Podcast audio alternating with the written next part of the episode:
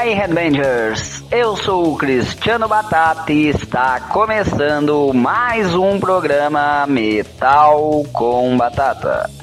Com o melhor do metal nacional para você.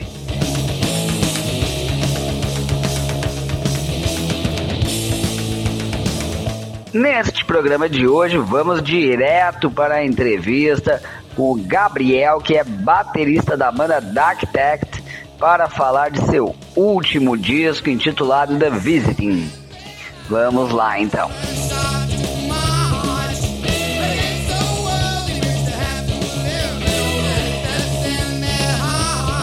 Muito bem, então estamos aí com o Gabriel, batera da Dark Tact. Tudo beleza aí, meu? E aí, Cristiano, na paz, cara? Você, tudo bom? Tranquilo, tudo na boa. Mas, obrigado, pelo, obrigado pelo espaço, antes de mais nada, pela, pela oportunidade aí de trocar uma ideia, bater um papo legal sobre um som pesado. E vamos embora. Tá certo, isso aí. Mas vamos, digamos, começar pelo começo aí, conte pros ouvintes aí como é que nasceu a Dark Tech. Legal, é sempre gostoso falar do começo da banda, né, cara? Que nem falar da infância da gente. Cara, o Dark Tech começou, a gente calcula que é ali para janeiro de 2014 oficialmente. Até então, a gente, todos os três membros originais da banda, que somos eu, o Alex e o Lucas Koch, a gente tocava separadamente, a gente tinha outros projetos e tudo mais, mas a gente sempre teve vontade de fazer um negócio juntos.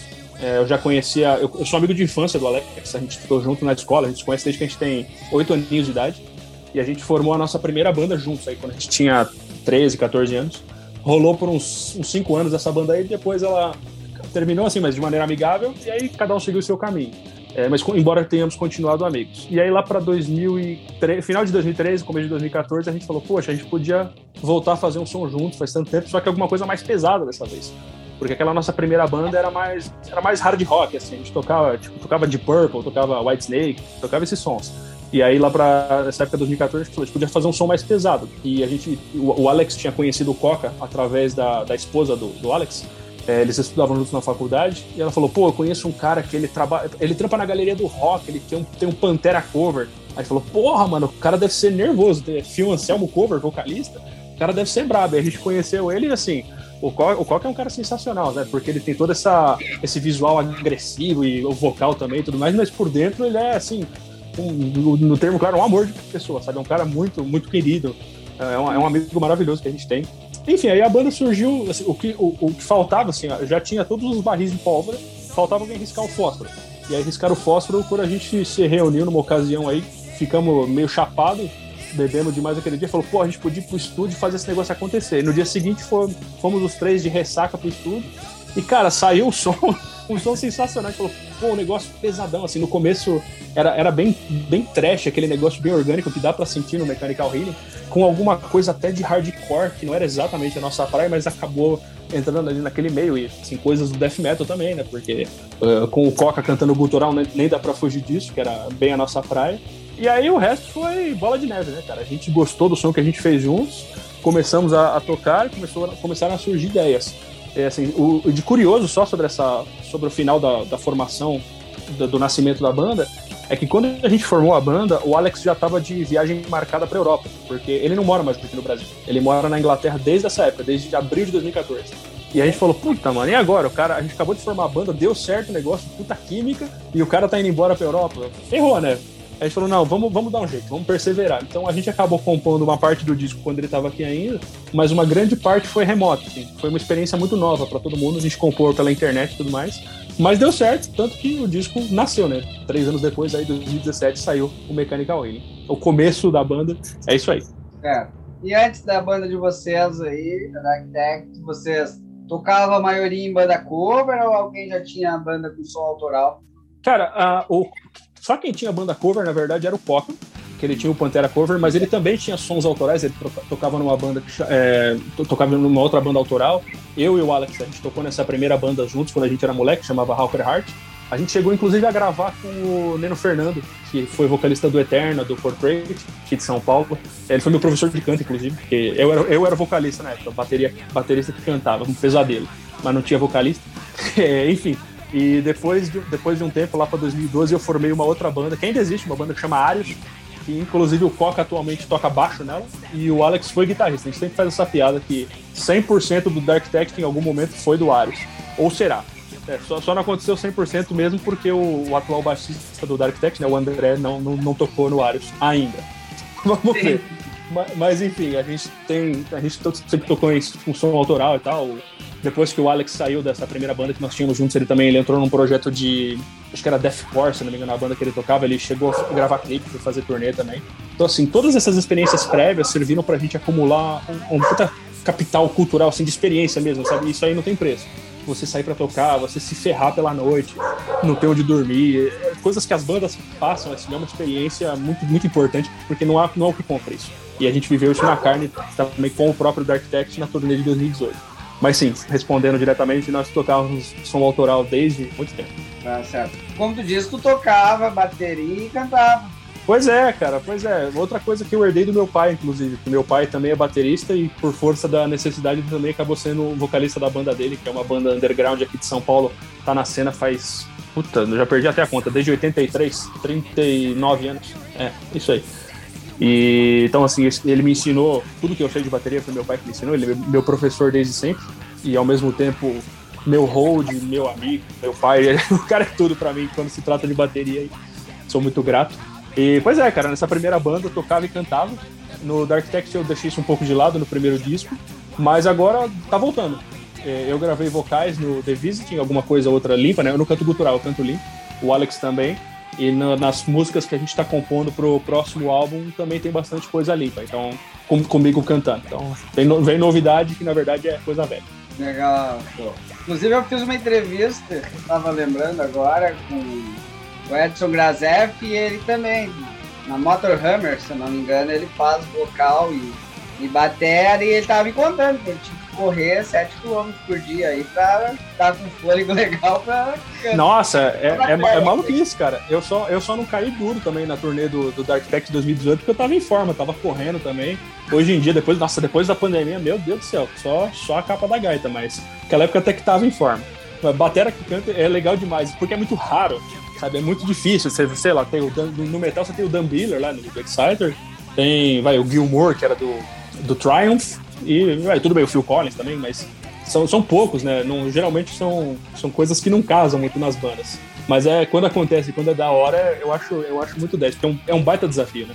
A bateria exige muito, assim, você está movimentando o corpo todo e se concentrar ainda em manter o tom, lembrar a letra, é, é sempre foi um desafio bem, bem grande, mas é, é satisfatório conseguir fazer.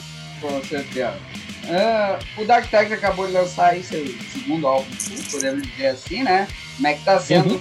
A carreira da banda aí até o momento? Cara, uh, a carreira da banda, assim, quando a gente lançou o Mechanical Healing, eu achei que já foi muito especial porque a gente conseguiu uma certa exposição é, que tinha sido além das nossas experiências anteriores. Assim, tudo bem, né? com as bandas anteriores a gente fez um trabalho legal, gravou EP, gravou single, saiu para tocar por aí, mas a gente nunca tinha atingido esse objetivo de gravar um disco inteiro e muito menos de lançar ele profissionalmente. Assim, eu sempre falo isso pros, pros, pros caras da banda, quando eu tô conversando também, que assim, eh, gravar o disco não é tão difícil. Qualquer um consegue gravar um disco, se a gente para pra pensar, porque as bandas, sabe, nós somos seres humanos, são criativos, a gente se expressa artisticamente e você é capaz de criar uma música, criar um álbum, o que quer que seja, e colocar ele no, num pedaço de plástico também não é difícil. O problema é daí em diante, na minha visão, não, claro, que é você conseguir colocar um negócio para circular e ele ter algum tipo de relevância. Né? E é, é, muito difícil. A gente vê muitas bandas que acabam tropeçando justamente aí. Tantas bandas legais que, por exemplo, lançam um EP, às vezes porque não tem grana, porque não consegue concretizar um projeto um pouco maior, mas assim, lança um EP e vê que o negócio não vinga, acaba desanimando. Ou então, sabe, nesse sentido. Então, assim, a primeira sensação de satisfação que a gente teve na carreira do Dark Tech foi lançar o Mechanical Ring através de um selo, né, que foi o selo do Die Hard. Assim, a gratidão que eu tenho pela Die Hard Records aqui de São Paulo nunca vai, nunca vai terminar. Eu não tenho nem palavras para expressar a gratidão que eu tenho pelo Fausto, pelo pessoal da, da loja, da gravadora que abriu essas portas pra gente. E tanto que foi com gigantesca satisfação que a gente fez o segundo álbum com eles também. Porque assim, eles abriram uma porta maravilhosa pra gente que dificilmente outros lugares abririam, talvez. A gente sabe disso, porque como eu falei, gravar é fácil. O problema é achar alguém interessado em fazer o negócio rodar. Por mais que assim, é, isso sendo muito, muito honesto, sendo muito transparente, assim, a gente não ficou rico com o disco, de modo algum. A gente não começou a ganhar rio de dinheiro para largar trabalho, tipo de coisa, imagina. É, tanto que o banda underground no Brasil, em termos de metal, a gente sabe, o objetivo é você conseguir se pagar, é você conseguir não sair no prejuízo, pelo menos. Mas, sinceramente, Cristiano, é, em termos de grana, cara, assim, eu penso o lucro uma coisa supérflua. Né? Porque a, a, quando você entra nesse, nesse, nesse rolê do, do, metal brasileiro, você faz o que você gosta. Né? Você não tá esperando nada assim, uau, você faz pelo, pelo, amor, pelo amor à coisa. Não então, assim, daqui a... né? É, então, pois é, cara, é, é, muito, é muito diferente, assim, não, não, dá nem, não tem nem como comparar. Por mais que a gente goste do negócio, tenha uma paixão por isso, mas é um nicho, a gente sabe que é um nicho. Sim. Né? É, é uma coisa natural que deve ser encarada com, com naturalidade. Mas, cara, a satisfação de você segurar o seu CD na mão, sabe? Tô fazendo isso agora, segurar o trabalho na mão é muito, é muito gostoso. É uma coisa que faz valer muito a pena. É igual você subir num palco e tocar o seu som e você ver que as pessoas estão curtindo. Isso aí não tem preço. Eu falei há pouco em off ali que eu peguei o festival, né? Agora de oito bandas do Blaze Metal Fest aí. E muitas bandas, eu acho 60%, 70% ali, tava fazendo o seu primeiro show pós-pandemia. Conversava é, com a galera da banda e via a alegria deles de poder voltar ao palco, vendo a galera curtindo, foi algo maravilhoso. Nossa, eu tô, eu tô ansioso para conseguir ter essa sensação também, porque infelizmente o Dark Tech ainda não conseguiu voltar aos palcos no pós-pandemia. Até porque, quando eu, eu também comentei agora há pouco, né, o Alex mora na Europa, então para ele vir para cá, para o Brasil, ou para nós irmos para lá, é, requer uma puta logística e dinheiro, etc. E, infelizmente ainda não rolou, mas a gente está muito ansioso para que isso aí aconteça. Agora que as coisas estão começando a querer permitir, né? Tá certo. Falou aí sobre a gravadora Die Hard Records, né? Como é que vocês conseguiram fechar esse contrato lá desde o primeiro dia? Como é que ocorreu isso da história aí? Assim, a, a história da Die Hard ela é curiosa. E assim, o pessoal, assim que eu falo, o pessoal fala, ah, então é marmelada, então não valeu. Mas é, o Coca trabalha na Die Hard. Coca trabalha na Die Hard desde 2007. E atualmente ele é gerente da loja, né? Ele está abaixo apenas do, dos donos. Mas, assim, isso não tira o nosso orgulho de ter entrado no cast, porque, assim, é, isso é coisas que eu converso com o Fausto Mussim, né, que é o, que é o dono da loja, um dos donos. Eu converso com ele, é meu amigo, e ele fala, cara, a gente recebe tanto material e é tanta tralha, é tanta coisa que simplesmente não, não rola. Não é Sim. que a pessoa tem. Não é que o cara não sabe tocar, que ele não sabe compor, não é. Isso aqui faltou alguma coisa ali, faltou, às vezes é simplesmente mais do mesmo, então faltou um certo investimento na produção, na gravação. E fala assim: olha, legal, o seu trampo é legal, mas não tenho condição de distribuir numa gravadora major do, do metal brasileiro. Né? Porque, querendo ou não, por mais que nós sejamos um nicho, a Die Hard é uma das principais, uma das principais lojas na galeria do rock e, por consequência, também um dos principais selos. Né? Junto com, a, por exemplo, com a Baratos Afins, com a Hellion, esses nomes grandões que a gente conhece. Mas assim, e quando a gente apresentou o trabalho pro Fausto, a, gente falou assim: a gente tá fazendo uma banda junto, não sei o quê. O, o Fausto já conhecia todos nós. A gente falou: a gente tava fazendo um som, quem sabe você gosta? Se você gostar, você acha que dá pra fazer um lançamento? Ele falou: não, traz aí, quem sabe. E a gente levou, não era nem o disco pronto ainda, a gente levou a master para ele, isso lá em 2016 ainda. E a gente levou a master e ele pirou. Ele falou: Porra, cara, isso aqui é sensacional. Eu não conheço nenhuma banda que tá fazendo um som assim que nem vocês. Não, vambora vamos lançar não sei o quê. Aí, tipo, ele ofereceu um contrato comercial direitinho lá, com a divisão dos direitos, etc. E assim, foi assim que aconteceu. Foi através da, da, da enorme receptividade que o Fausto teve. E assim, isso novamente, eu digo com toda a humildade, com todo o pé no chão, quem somos nós na fila do pão, mas tanto o Mechanical Healing quanto, quanto o The Visiting, eles ficaram no, to, no top 5 da Die Hard por semanas. É, por exemplo, teve uma semana aí, depois que saiu The Visiting, faz uns três meses mais ou menos, que a gente bateu o Iron Maiden. Falei, porra, a gente vendeu mais que o Iron Maiden? Como assim, cara? É, isso aí. É, quer dizer, é, isso quer dizer que o Dark Tech é maior que o Iron Maiden? É lógico que não. Imagina, né? Sim, sim. Os, caras são, os caras são monstros. Nós somos fãs, inclusive, humildes fãs. Mas o fato de você ter visto o seu CD na prateleira número 1 e o Iron Maiden na prateleira número 2, mesmo que foi por uma semana, é um negócio que não tem preço, cara. Então, no final das contas, uh, eu, eu quero acreditar que o Fausto também não se arrependeu dessa decisão dele de chamar a gente pro cast da Die Hard, porque, pelo menos por enquanto, tá vingando. Legal, show. Mas vamos ouvir então o som da Dark Tech aí, gostaria que Vambora. um som novo aí para finalizar o bloco. Cara, para finalizar então, vamos ouvir o primeiro videoclipe que saiu da banda, do, do The Visit, que é a música Hidden Voices. Nosso videoclipe aí que saiu carro-chefe para lançar o disco.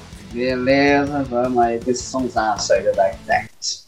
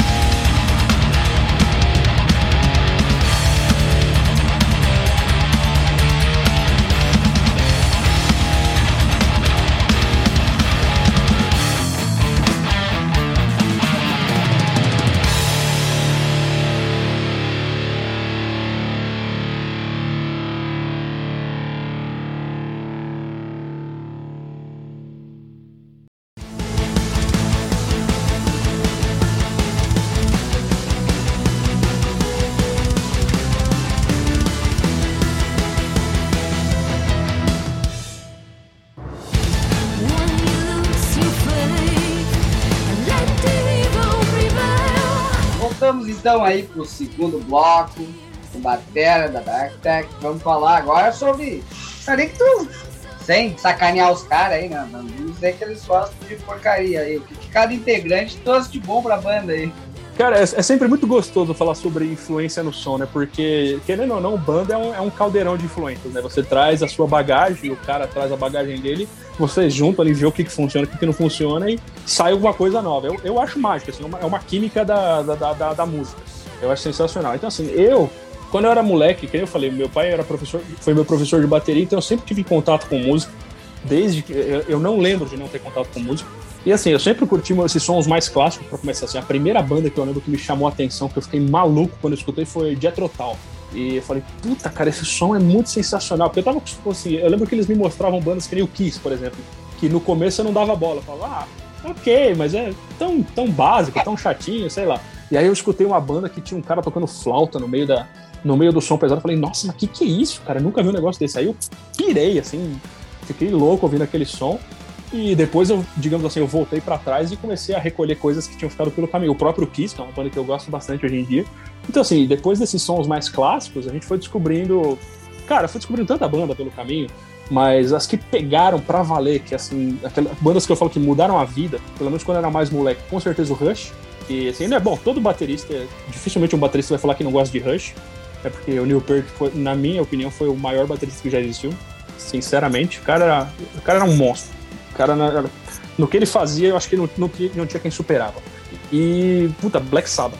Quando, quando eu descobri o Black Sabbath, a, a vida mudou também.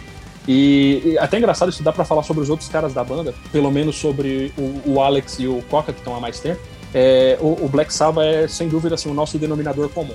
Tanto que quando a gente está compondo, quando a gente se reúne para trocar uma ideia, ou então manda som um pro outro, pelo WhatsApp que seja, sempre vai ter algum, algum quê de Black Sabbath naquilo ali, porque é uma banda que exerceu uma influência gigantesca sobre a gente. Então, assim, a gente gosta muito daquele, daqueles riffs de Doom que o Tony Iommi inventou antes de existir Doom. Sabe, os caras inventaram Doom antes de existir Doom, inventaram Heavy antes de existir Heavy, inventaram Trash. Você pode colocar qualquer coisa na conta deles. Então, assim, foi e ainda é uma influência gigantesca. E, claro, tantas outras bandas aí quando, quando, você vai crescendo, você vai descobrindo sons. Geralmente você vai descobrindo sons mais pesados, né? Você vai treinando esse caminho. Então, assim, ah, comecei no Black Sabbath, depois comecei a ouvir Power Metal, aí depois descobri assim, ah, não, agora meu negócio é Judas Priest, e aí você vai entrando, vai entrando. Quando você vê, você tá ouvindo o Behemoth. Aí você fala, ok, agora cheguei no, no nível que assim, da hora. Agora cheguei no nível da hora. Então, e tudo isso pode ser visto muito claramente no, no Mechanical Healing. O Mechanical Healing é um disco bem assim, direto e reto. Não tem muita, não tem muita firula, não tem, não tem muita não tem muito o que procurar ali que não seja o, o básico do, do, metal extremo que a gente está acostumado. Embora a gente já tenha querido ousar desde então, por exemplo, com um violão, né, que a gente colocou alguns elementos de violão em determinadas músicas, mas era basicamente assim, direto e reto. E pro The Visiting a gente já tava com a cabeça um pouco mais aberta em relação às influências, então a gente falou, pô, a gente podia experimentar uns negócios diferentes.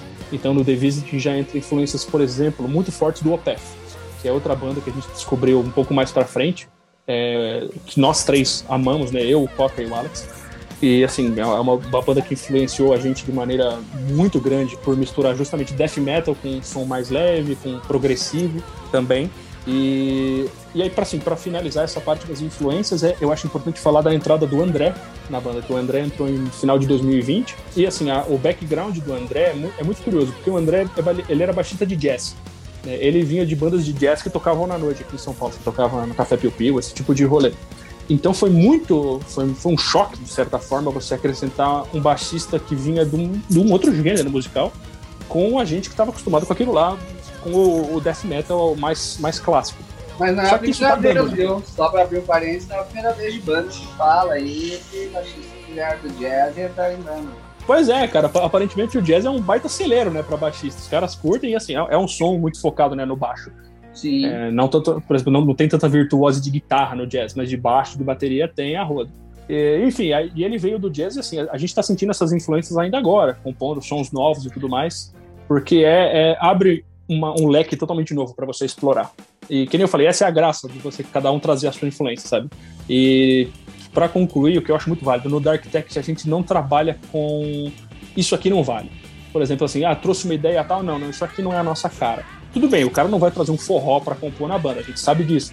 Mas todo tipo de influência é válida, sabe? Tanto que no The Visit tem, por exemplo, vocal feminino, que é uma coisa muito difícil de você ver no metal extremo, né? pelo menos do que eu conheço. E a gente falou, não, vamos colocar, o que, que, que pode acontecer? A gente colocou vocal feminino, colocou orquestração, colocou órgão, tem inclusive órgão com gutural ao mesmo tempo. A gente falou, meu, vamos experimentar o que, que pode sair. E a gente gostou do que saiu. Sim, legal. Inclusive, tu citou ali do Black Sabbath eu me lembrei, né? Nós estava comentando a junção aí de Batera cantando música. Tu se lembra aí uma música do Black Sabbath que o Batera canta ou não? Ah, sim, é It's Alright, né? Do Technical Ecstasy. ah, eu lembro. Cara, não, o Bill Ward é sensacional, cara. Eu adoro o Bill Ward. O Bill Ward é bom demais. Tanto que assim, me doeu no coração. É, cara, ele arriscou numa lentinha.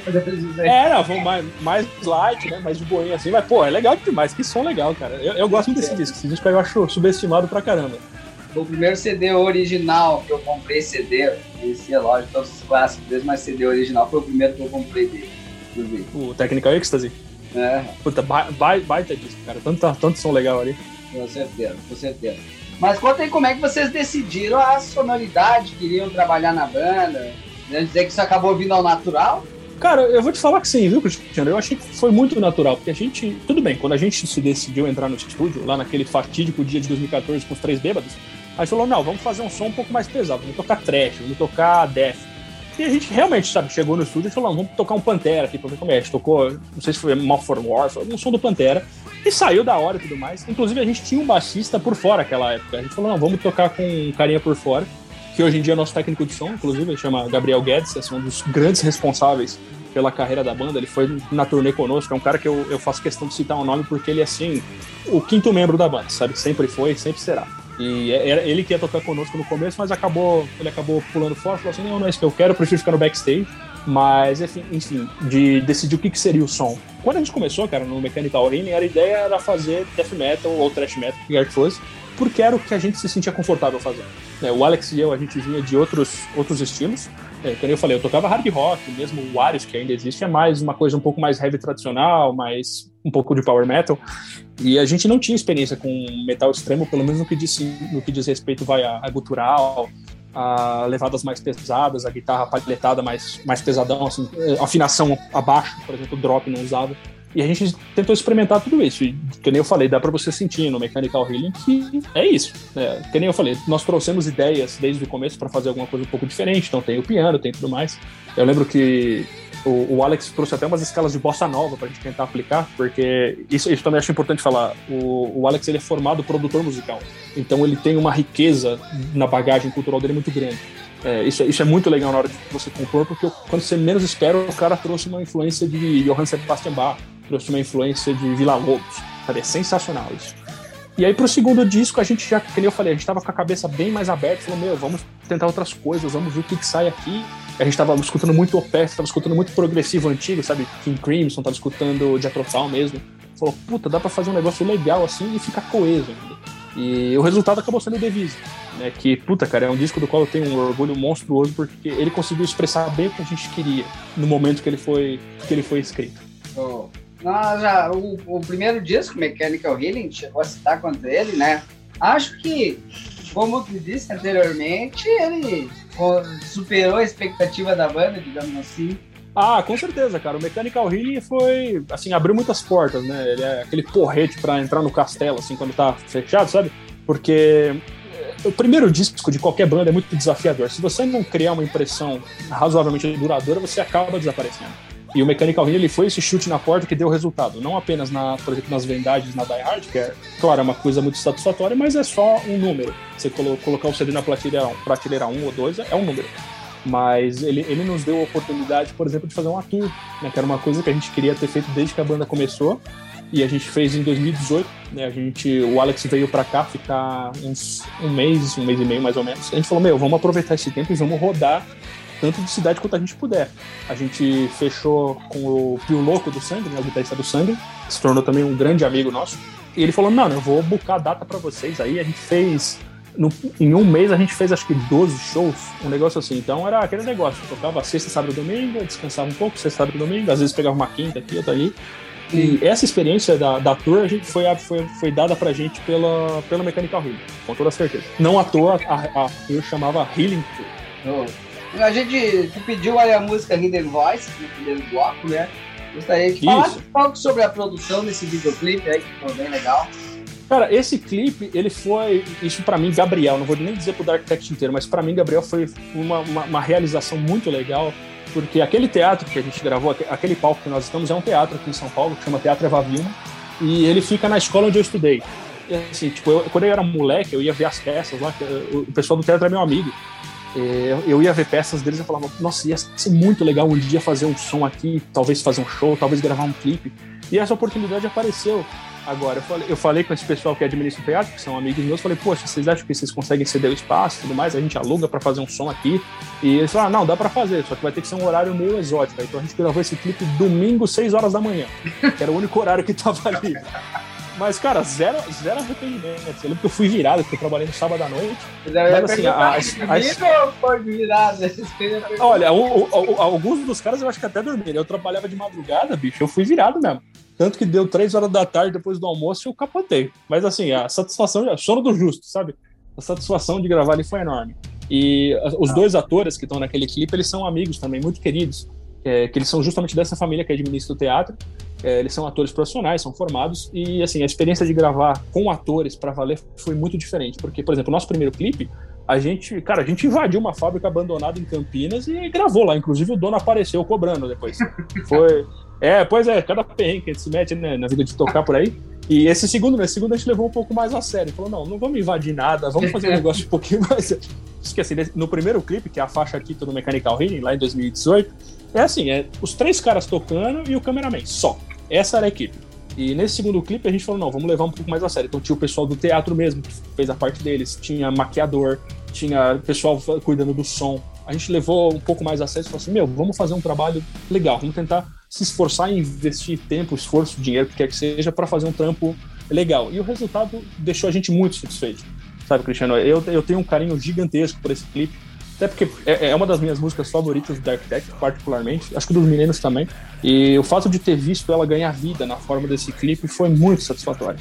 É, gra gravar um clipe e um clipe legal é uma coisa rara para uma banda underground que nem a gente. E ver isso reconhecido é muito especial. Oh, legal. Começamos o bloco falando sobre influências aí, né? Então vou pedir pra ti escolher dois sons aí pra gente finalizar esse bloco. Cara, dois sons é, eu acho que vale a pena falar de duas bandas que eu citei agora há pouco. Então, é, vamos rolar, se possível, aí um som do Rush. Particularmente a minha música favorita do Rush chama Subdivisions, é a primeira dos Signals, de 82, sonsaço. E depois, quer ver, vamos mandar um. Ah, vamos, vamos mandar um OPF, se puder, uma do, do Blackwater Park, cara, que é o meu disco favorito do OPF, pode ser Harvest, que é a faixa 3. Beleza, belas escolhas aí, vamos para esse dois sonsaço aí, Rush e eu quero pra finalizar o bloco.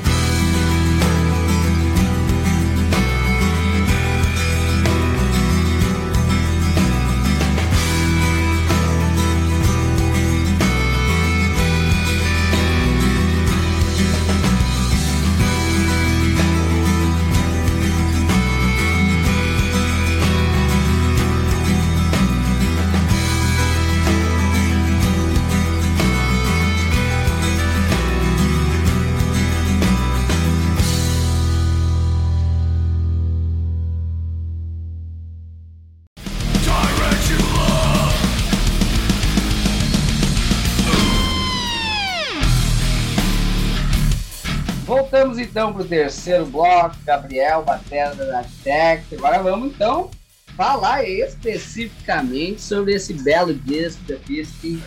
Como é que ocorreu todo o trabalho de gravação? Mas a, apesar que tu já chegou a explicar antes aí que vocês estão acostumados a gravar à distância, né? Pois é, cara.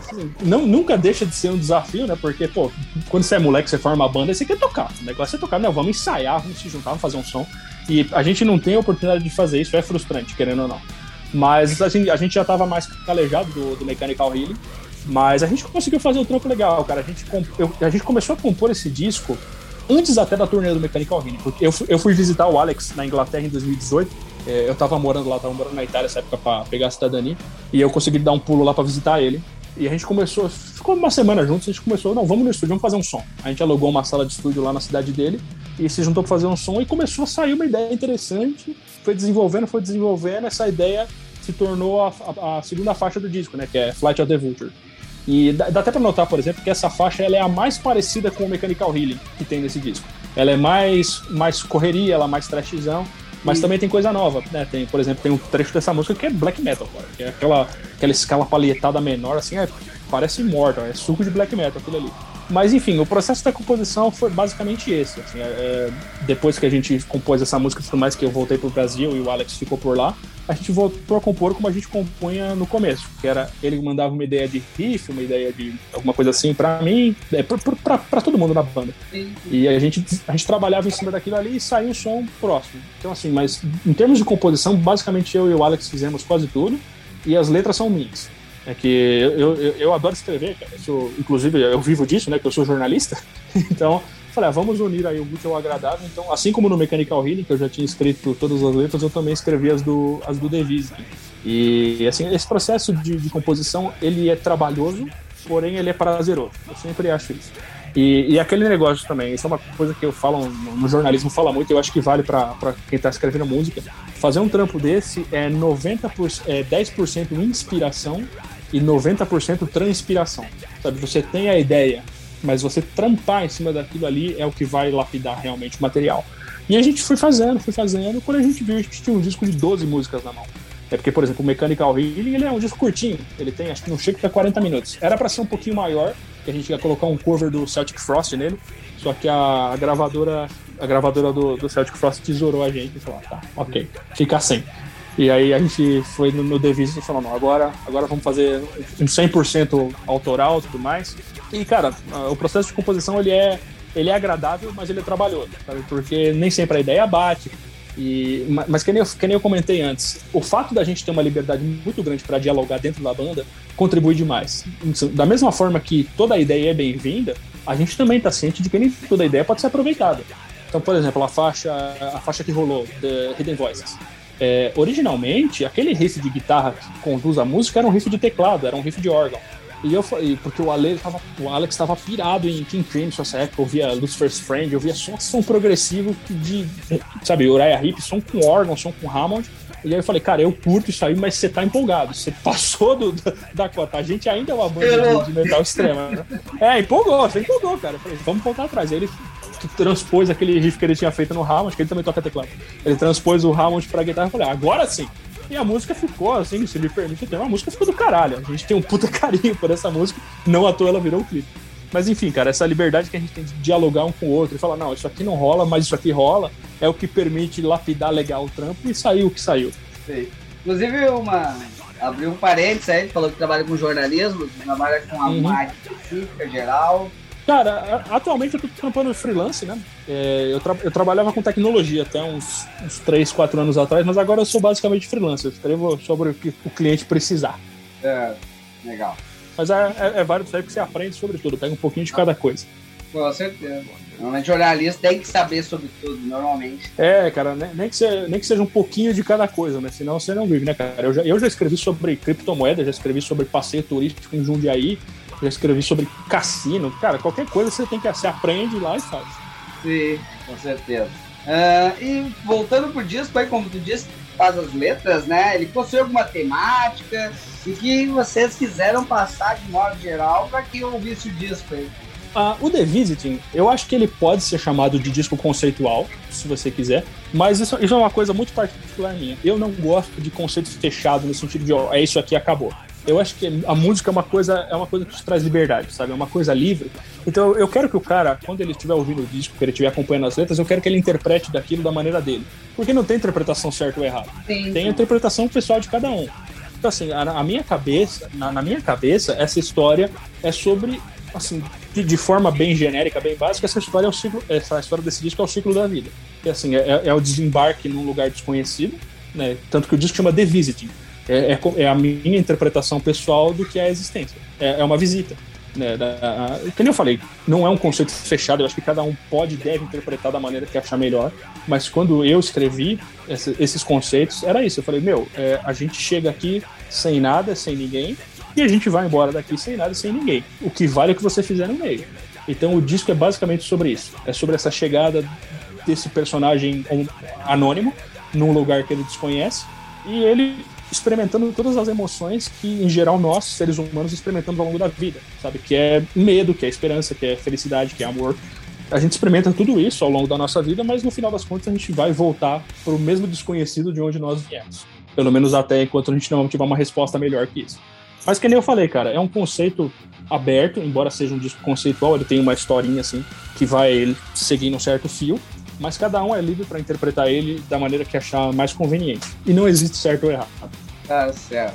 Isso aí me lembrou a banda Mais Street, que lançou o disco Expresso de la Vita Solari.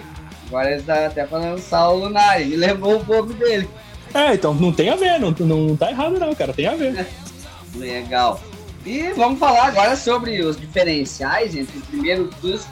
Chegou a comentar um pouco, se ele ser mais reto, mais direto, né? Mas agora, uhum.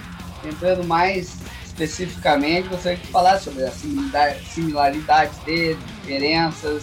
Eu notei ali a Vanessa Hopes mais calma, a Mirror of Illusion mais arrastada. Queria me falar sobre essas diferenças aí. Claro.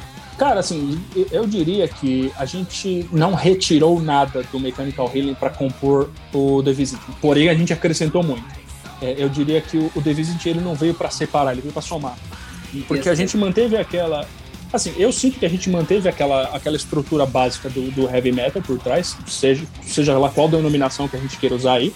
Até porque, particularmente, eu acho um pouquinho. É, acho até um pouco chato a gente falar assim, não, nós somos death metal e fim de papo. Porque tem hora que a gente é death metal, mas tem hora que é progressivo, tem hora que é trash, tem hora que é doom. Então, para falar assim, não, a gente é uma banda de, de, de, de metal e a gente faz o que dá vontade, que é o que a gente tá sentindo. Então, assim, eu senti que o The Visiting ele somou muitas coisas que a gente já queria ter experimentado e que surgiu a oportunidade. Então, por exemplo, a gente experimentou teclado de uma maneira muito mais forte do que no primeiro trabalho. Né? A gente colocou sintetizadores de várias camadas, inclusive. Tem, tem por exemplo, uh, tem uma orquestração né, que você ouve na introdução do disco, também na, na outro.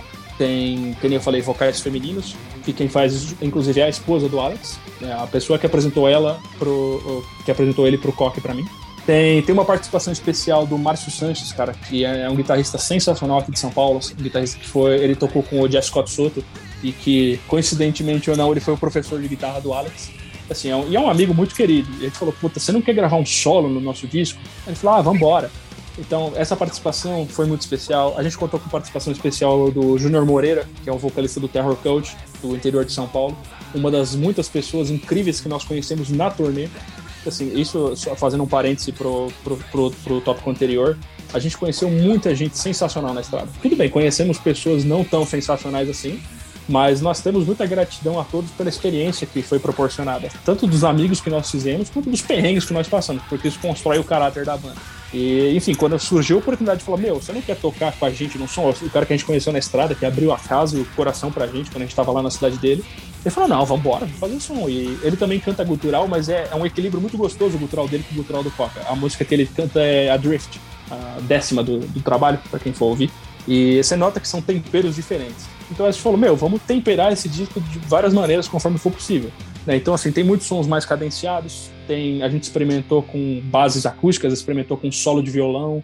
Cara, a gente foi acrescentando o que a gente achou que ornava. No final das contas, o resultado ficou bem o que a gente queria.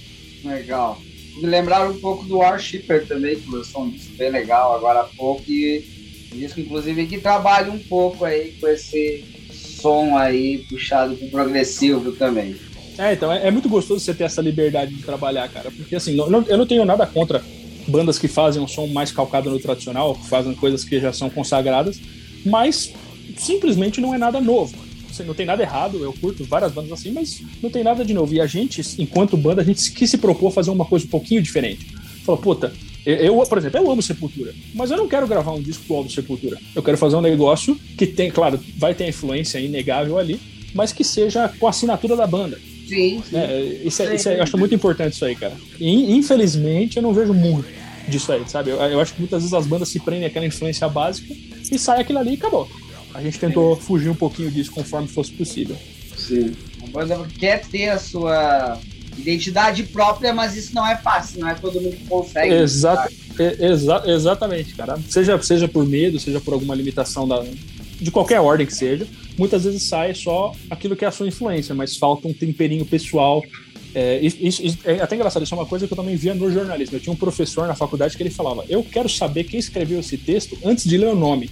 E a gente, assim, guardadas as devidas proporções e com todo o pé no chão, que eu sempre falo, a gente gostaria muito de poder passar isso para quem ouve nosso som também. Fala, puta, você escutar um trechinho da música e falar, ah, isso aqui é da Architect por conta de tal, tal, tal. Sabe, você pega, você, pega, você pega um disco do, eu falei do Sepultura mesmo, você coloca um trecho no disco antigo do Sepultura, mesmo dos novos, não importa, você sabe que é eles que estão tocando, porque ninguém faz um som igual aquele, não exatamente. Então a gente Sim. queria passar mais ou menos essa mesma, essa mesma ideia. Tá? Legal, é isso aí. E não podemos deixar de falar aí sobre a produção dessa bela arte da capa aí, que ficou muito foda. Então, à vontade para explicar quanto a ela. Cara, a arte de capa, assim, isso, isso foi uma coisa que a gente sempre que a gente sempre curtiu muito, investir na arte de capa dos discos, porque, é, sei lá, a, a, arte de capa, isso tanto no Mechanical Healing quanto agora, é o seu cartão de visitas. Sabe, se, se é feio, se é mal feito, se é toscão, não vai chamar atenção. Fala assim, ah, porra, sabe, por que, que eu vou ouvir isso aqui? Existe aquela expressão que você não deve julgar o livro pela capa, o mesmo vale se não julgar o CD pela capa também, né? Pela arte de capa, mas isso acontece. Você vê um negócio que você vê que tá meio tosco, tá meio mal feito, você não anima tanto. Então, desde Sim. o primeiro instante, a gente falou: Meu, vamos ver se a gente consegue, se a gente consegue investir sério para fazer um trampo legal. Tanto que no, no Mechanical Heal, a gente chamou Joe Petanho para fazer a capa, que é simplesmente o cara que criou o mascote do Motorhead. É assim, e a, no, a, nossa experiência com ele foi incrível, porque ele é um cara muito pé no chão, um cara muito humildade. Quando a gente falou que a gente era banda underground, ele deu até desconto pra gente. E assim, um cara muito gente boa. E pro segundo disco a gente falou, puta, a gente queria manter esse padrão, esse nível, então a gente chamou o Adam Burke, que ele fez diversas capas aí para bandas relevantes também. Agora me fugiu o nome das bandas com quem ele trampou já. Mas assim, é um cara, é um cara relevante, sabe? É um artista americano. Uh, o conceito da, da capa especificamente foi uma coisa que eu lembro que a gente desenvolveu na turnê no Mechanical Ring, foi uma coisa que todos os membros da banda opinaram. Meu, a gente tava no carro, pro show, sei lá, domingo de madrugada, alguma coisa assim, todo mundo meio torto já.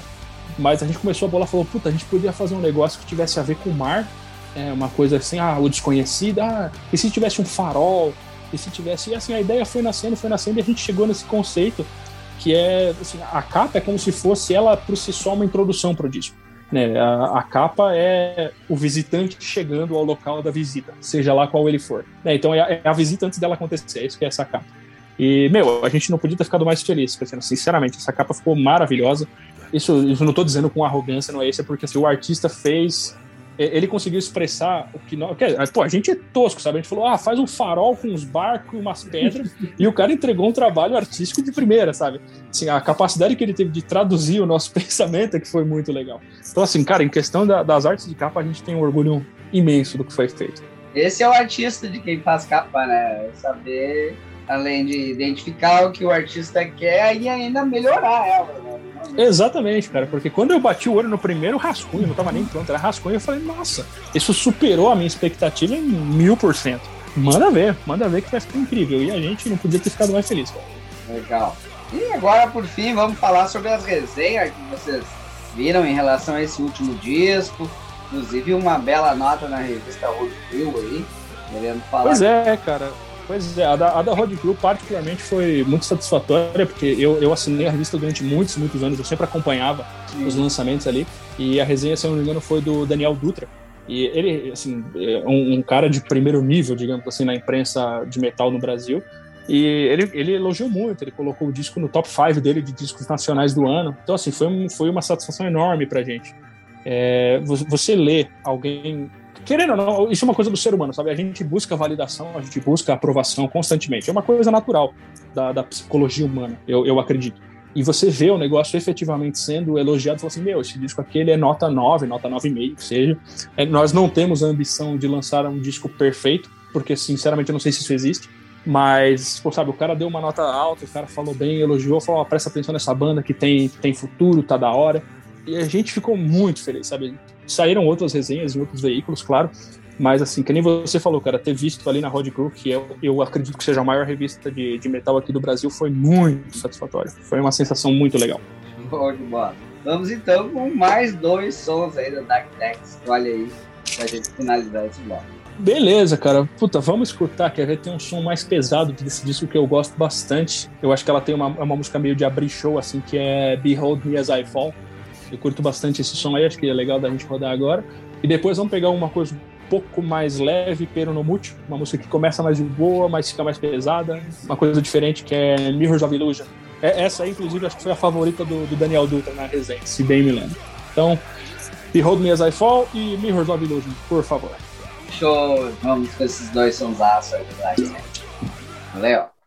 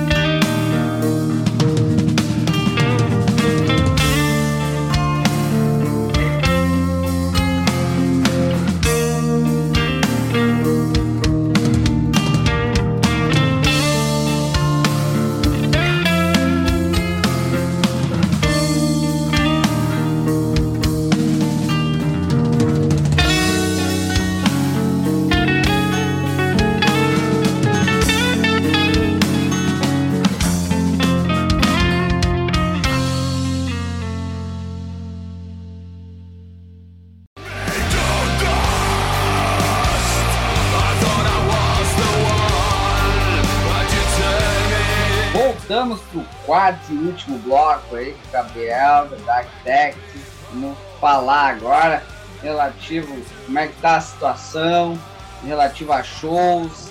Vocês, na verdade, como tu citou aí, você tem um integrante aí que está morando na Europa. Vocês estão pensando relativo a shows, como é que tá a situação, qual a ideia que a banda tá pensando em relação a isso?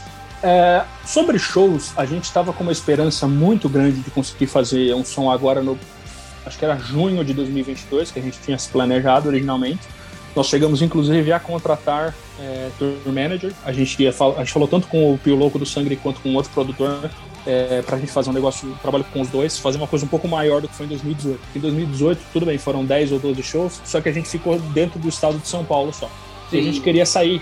A gente falou, puta, mas tem uma cena tão legal no sul, tem uma cena tão legal, né? No Paraná, no sul de Minas tem coisa legal, Mato Grosso, é, Goiânia, assim. A gente queria fazer um som, mesmo que dentro da nossa limitação logística, né? Porque, que nem eu falei, nós, a gente não é rockstar, sabe? Quem somos nós para falar, não, vamos pegar um avião, vamos fazer a turnê no Brasil. Infelizmente, não chegamos nesse ponto ainda. Espero um dia conseguir. Hum. Mas por enquanto a gente é pé no chão, então vamos rodar dentro das nossas limitações. Só que por conta da. Só para abrir um parênteses, nós temos problemas hoje com as passagens aéreas que estão muito caras também. Né? Pois é, assim, tem uma série de detalhes. Já. Exatamente, tem uma série de detalhes. Assim, até preço do dólar, isso aí acaba influenciando muita gente. É, como assim? Nós somos pessoas normais do dia a dia, todo mundo trabalha, então assim, tem que conciliar o trampo com um eventual show. E como o Alex mora fora, para fazer valer a pena, não pode ser assim, não, vamos marcar um show agora, depois daqui dois meses, aí toca depois mais um mês, simplesmente não, não, não, não orna. Tem que ser uma coisa assim, vem, faz a tour, show. É, enfim, a, a gente estava com esse plano para junho agora, mas embora não, não está 100% adiado, mas 99%, porque até os próprios tour managers eles falaram, olha, tem muita banda grande, inclusive, que está cancelando as tours que estão marcadas, né? Você tem, por exemplo, a Cripta, que é uma banda de primeira relevância agora no Brasil, e elas tiveram que cancelar a turnê delas. Outras que tiveram que cancelar shows esporádicos, quer que seja, por conta até da, da variante, né, da Omicron, que ela veio com Sim. tudo e tal. Agora, tudo bem, já está dando uma caída, mas a gente tem esse medo do show acabar não sendo, o que, não cumprir todo o potencial que ele tem de, de, dentro da nossa expectativa. Então, assim, claro, as coisas podem mudar a qualquer momento. Se elas mudarem, certamente a gente vai repensar para conseguir trazer o Alex para cá e fazer um som. Mas assim, se não rolar em 2022, certamente rola em 2023. E nesse meio tempo, cara, o que a gente pode fazer, o que nós já estamos fazendo, a gente está terminando de transicionar a banda entre fases. Porque assim, o André ele entrou no meio da gravação do, do The Visit, então ele não está 100% adaptado à banda.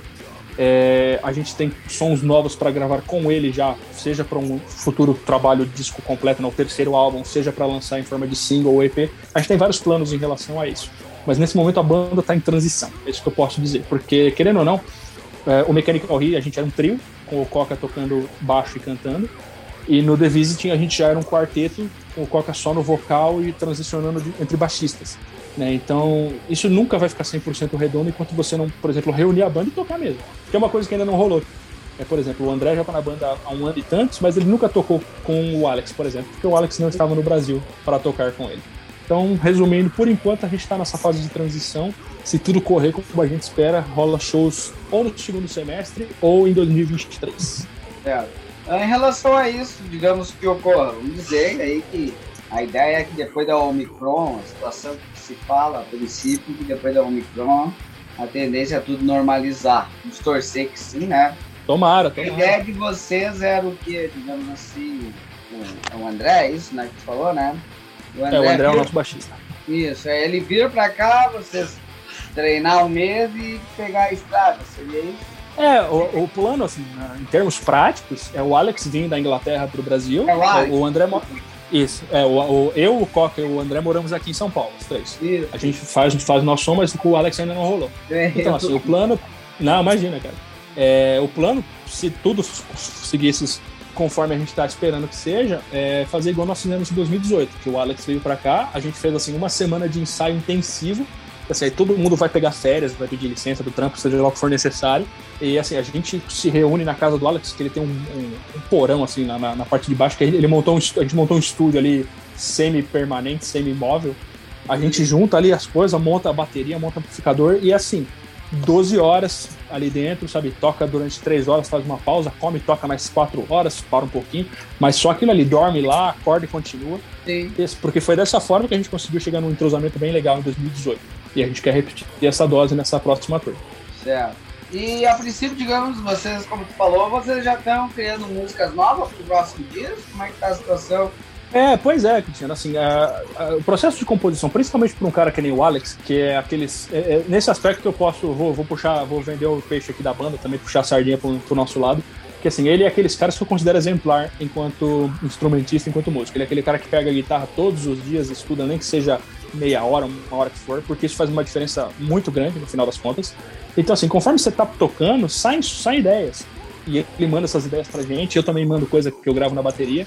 E assim, a gente vai vai criando o tempo todo. Nunca, nu- não é que a gente está compondo músicas novas, a gente nunca deixou de compor coisas novas. Muitas vezes o som fica ali guardado na gaveta, o que é uma coisa, inclusive, que eu acho positiva, porque assim, é bom você deixar a música um pouco quietinha e quando você redescobre ela, semanas depois, você Sim. tem uma percepção, às vezes, totalmente nova. É um ano, Assim, eu- dois anos depois, né? É, cara, eu acho. Eu acho que quer, né? exatamente, você vê se a música envelheceu bem. Se ela envelheceu que nem vinho ou se ela envelheceu que nem leite. É, Porque às vezes você, você ouve o negócio depois e fala, nossa, sem condições, isso aqui não dá pra trabalhar. sim. Ou então você ouve e fala, puta, que, que ideia legal que a gente teve na época, vamos trampar em cima disso. Coisas que já aconteceram. Né? Por exemplo, pra falar, a gente não falou do. Tem um EP entre o, o Mechanical Healing Sim. e o The Visit, um EP, um EP que chama Blasphemous. Essa música Blasphemous, esse riff, cara, ele tava escrito desde 2015. Ele tava lá na gaveta. E aí, um belo dia, a gente tava escrevendo um som novo. Eu peguei o riff, o riff do refrão, inclusive é meu. Me meti a. Paguei desperto lá, peguei a guitarra do meu irmão pra tocar um pouquinho. E eu mandei esse riff pro Alex. Falei, ó, se liga nisso aqui. Ele falou, pô, esse refrão que tava faltando pra tal coisa. E a gente encaixou cinco anos depois e formou uma música nova. Então é legal você ter esse tipo de material guardado. Que nesse caso nós demos sorte, ele envelheceu que nem vinho, não que nem leite. E deu certo. Né? Então, assim, sobre música nova, cara, o tempo todo tá vindo aí. E a gente vai. Tá, tá nos, isso é planos assim, curtíssimo prazo, provavelmente nas próximas semanas aí. É, a gente vai finalmente conseguir gravar um som novo com o André 100%. Assim, agora que o André tá 100% integrado na banda, ele vai fazer o som dele mesmo, assim, a composição que ele participou no estúdio. E aí vai ser a primeira música de sabe-se lá o quê. Sabe-se lá se vai ser um single, se vai ser um EP, se vai ser um disco, mas é um som. Tá certo.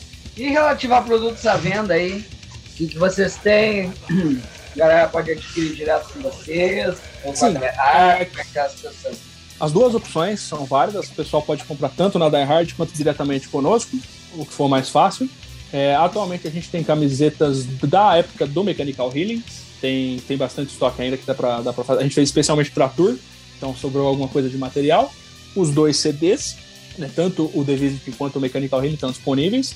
E quando a gente. A, a- gente só não foi atrás disso ainda 100% porque, por conta do adiamento do nosso plano de tour. Mas para a tour do The Visiting vai ter, vai ter merchan novo sim. A gente tá vendo de fazer camisetas também do The Visiting especificamente, tá vendo de investir alguma coisa. Coisas mais simples, mas que são legais, por exemplo, adesivo, talvez alguma coisa de boné. É, a se ver, a se ver. Mas no momento, quem, se, quem tiver interessado, quem quiser dar uma força para a banda, pode falar diretamente conosco. Temos os dois CDs à venda, temos camisetas à venda de pretas e brancas, vários tamanhos. Só trocar uma ideia aqui. Ah, e se quiser trocar ideia também sobre qualquer coisa que não seja merchan, só chamar para bater um papo. Estamos aí sempre. Certo, na página oficial da banda, no caso. Isso, pode chamar a gente no Facebook, pode trocar uma ideia no, no Instagram também. A gente tem Twitter, dá para mandar e-mail. Dá- e a gente tá. Quem quiser só, não, vou só ouvir o som, e, mas eu não quero comprar o CD ainda, também não tem problema. A gente tá nos streamings, dá para ver clipe da banda no YouTube, tá no Spotify, no Deezer, no Apple Music. Estamos aí para quem quiser ver. Tá certo, pra todos os gostos e gostos. Tá, Tá, tá aí. tá certo. Meu, bela entrevista aí, Natal com Batata. Muito obrigado, bom. Cristiano. Foi um prazer e uma honra poder trocar uma ideia com você, cara. Com certeza, igualmente. Muito rica a nossa entrevista aí, graças a você aí, com todo o teu conhecimento, a banda aí e tudo mais. Deixar um muito espaço obrigado, pra cara. ti aí, fazer teus agradecimentos, deixar uma mensagem pra galera aí, fica à vontade. Obrigado. Bom, em primeiro lugar, obrigado de novo a você, Cristiano, Metal com Batata também. Satisfação estar no canal aqui, para quem está escutando. Muito obrigado a quem está assistindo o vídeo, quem está escutando o áudio. É, nós ficamos muito felizes que vocês tenham se interessado pelo nosso trampo.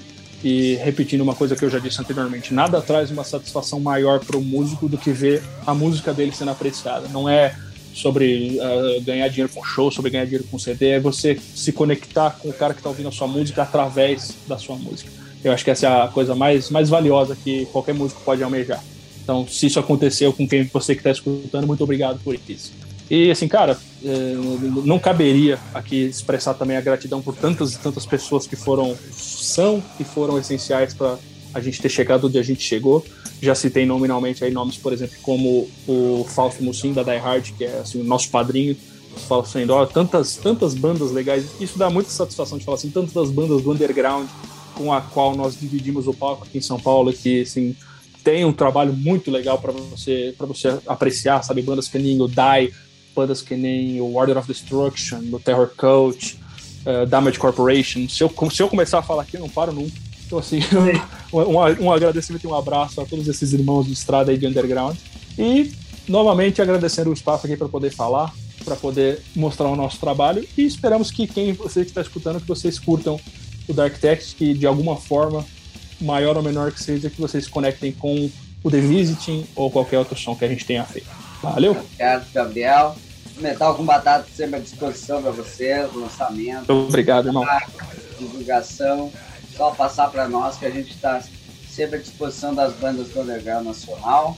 E agora pedir então para ti encerrar essa bela entrevista com mais dois belos sons do Dark Tech. Legal, obrigado, cara. Bom, acho que para encerrar, vamos, quer ver, vamos colocar o som do nosso lyric video, o lyric video que saiu pro, pro disco The que é a música The Lighthouse. É, foi um lyric video que a gente gostou muito do resultado final também. E para encerrar, puta, vamos com a faixa título. Essa aí é para quem gosta de um, de um, som mais imersivo, aí que essa música ela tem 10 minutos e cacetada, ela é toda. tem várias, várias nuances. Então a faixa título The Visiting para encerrar. E novamente, muito obrigado pelo espaço. Beleza, valeu, Gabriel. Vamos lá. Valeu, tamo junto.